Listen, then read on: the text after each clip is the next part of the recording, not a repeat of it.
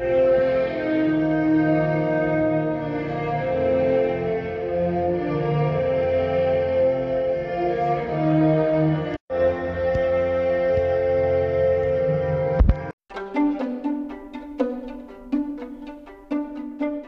Las secuencias completas de ADN de todas las aves modernas ayudan a contar la historia de cómo consiguieron, junto con otros reptiles, burlar la extinción masiva que acabó con la mayoría de las especies hace 66 millones de años, y también sobre cómo evolucionaron y se diversificaron rápidamente en un Big Bang biológico tras la gran extinción. En efecto, los dinosaurios no se extinguieron, solo se adaptaron a una nueva vida después del meteorito.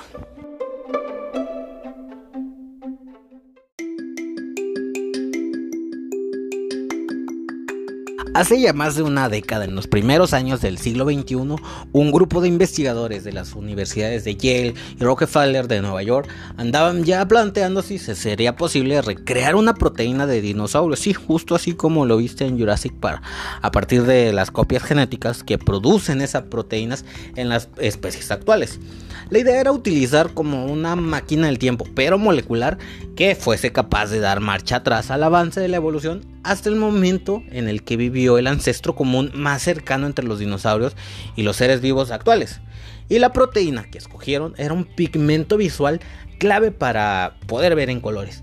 La cuestión no era pues un chiste, si lo lograban podían abrir la puerta a nuevas interpretaciones sobre la biología y la forma de vida de los gigantescos animales que dominaron la Tierra durante millones de años.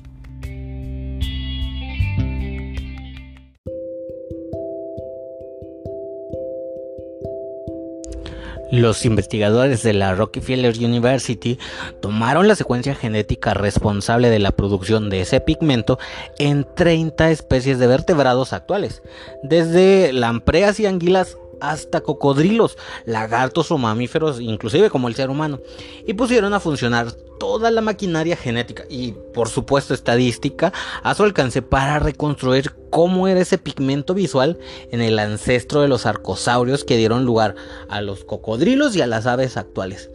Y en 2002 lo consiguieron. Lograron fabricar el gen artificial de ese dinosaurio y confirmar así que estos animales veían en color. El trabajo dio lugar a una multitud de trabajos reinterpretando su biología reproductiva e incluso las representaciones artísticas que se hacían de estos animales. Los plumajes coloridos ya pudieron estar favorecidos adaptativamente hace más de 100 millones de años en la era de los dinosaurios. Lo que quiere decir este estudio es que demostraron que ese pigmento que favorecía la aparición de los colores ya existía inclusive desde antes de que los dinosaurios fueran dinosaurios. Esto pues nos confirma entonces que las plumas a colores eran posibles. Entonces esto vino a cambiar toda la interpretación de cómo se estaban dibujando los dinosaurios, ya que a partir de este descubrimiento era posible los dinosaurios emplumados.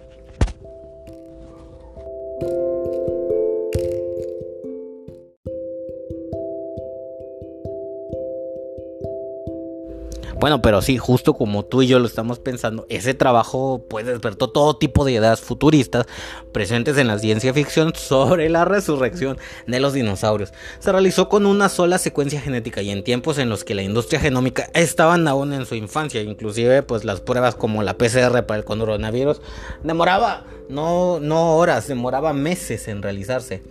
¿Qué datos biológicos entonces se podrían obtener si se dispusiera de todas las secuencias de todas las especies de animales que descendieron de los dinosaurios? Imagínate si en ese tiempo que fue en el 2002 la tecnología no estaba tan avanzada para secuenciar el ADN, ahorita que la tecnología pues ya está al pie de la vuelta y potenciada también como el por el coronavirus. Imagínate qué se podría obtener si pudiéramos secuenciar todo el ADN de todas las especies vivas ahora podríamos como tal echar a la maquinaria atrás y obtener los ancestros de cada una de las especies, es decir, regresar la evolución y a lo mejor podríamos traer de nuevo a los dinosaurios.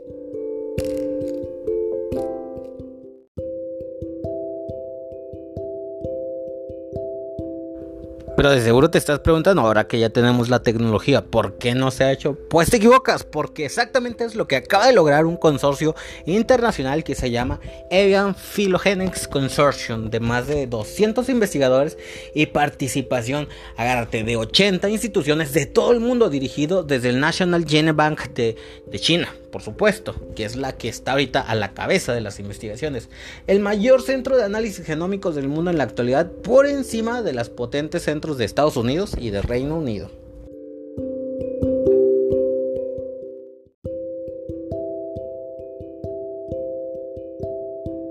Este proyecto liderado por China ha secuenciado y analizado 48 genomas de aves que representan con al menos una especie todos los grupos de aves que existen en la actualidad y 45 de ellos se presentan por primera vez en este estudio que ya fue publicado en la revista Science junto con otros 7 estudios más en la misma revista y 21 en otras de menor impacto. Las secuencias completas de ADN de todas las aves modernas, es decir, que ya tenemos por escrito toda la cadena de ADN completa de estas 45 aves que representan a todas las aves que existen en el mundo, pues van a ayudar a contar la historia de cómo consiguieron junto con algunos reptiles burlar la extinción masiva que acabó con muchísimas especies hace 66 millones de años y también sobre cómo fueron evolucionando para adaptarse a este nuevo mundo después del meteorito. Existen tres tipos de aves. En primer lugar, las grandes aves que no vuelan, como los avestruces o los emúes de Oceanía. Después hubo una separación que dio lugar a otros dos grupos más, en el, el de los pollos, los patos por un lado, y el de las neoaves que representan el 95% de todas las especies de aves.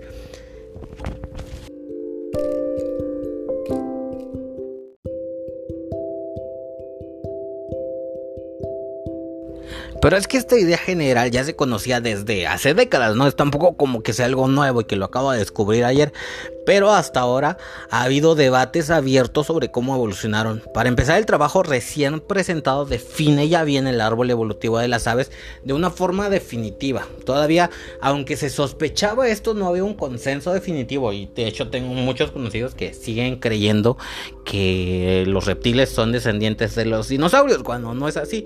Y mucha gente todavía no tiene la idea clara de que las aves realmente son descendientes de los dinosaurios.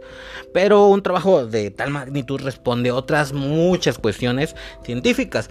Bueno, los científicos querían saber qué hace que un ave sea ave las bases genéticas del vuelo, las plumas, la visión o la selección sexual, aseguró el investigador Thomas Gilbert, investigador del Museo de Historia Natural de Copenhague y uno de los autores principales. Con todos estos nuevos datos esperamos poder empezar a responder incluso preguntas más interesantes como si somos capaces de inferir características de los dinosaurios, dijo Gilbert en una conferencia telefónica con los periodistas. Además, los científicos han analizado aspectos claves sobre las características características de las aves, como el aprendizaje del lenguaje, algo que solo comparten el ser humano por convergencia adaptativa. Para ello estudiaron los genes que activan ciertas regiones cerebrales y vieron que los loros y ciertas aves cantoras los poseen, igual que el ser humano, y otras aves no cuentan con ellas activas. Y después realizaron estudios sobre cortes cerebrales con el lenguaje pues son las mismas. No, no hemos encontrado esas áreas en los cerebros de pollos o codornices, ni tampoco en primates no humanos o en gatos. O sea que el lenguaje evolucionó de una misma forma en el humano que en ciertas aves cantoras.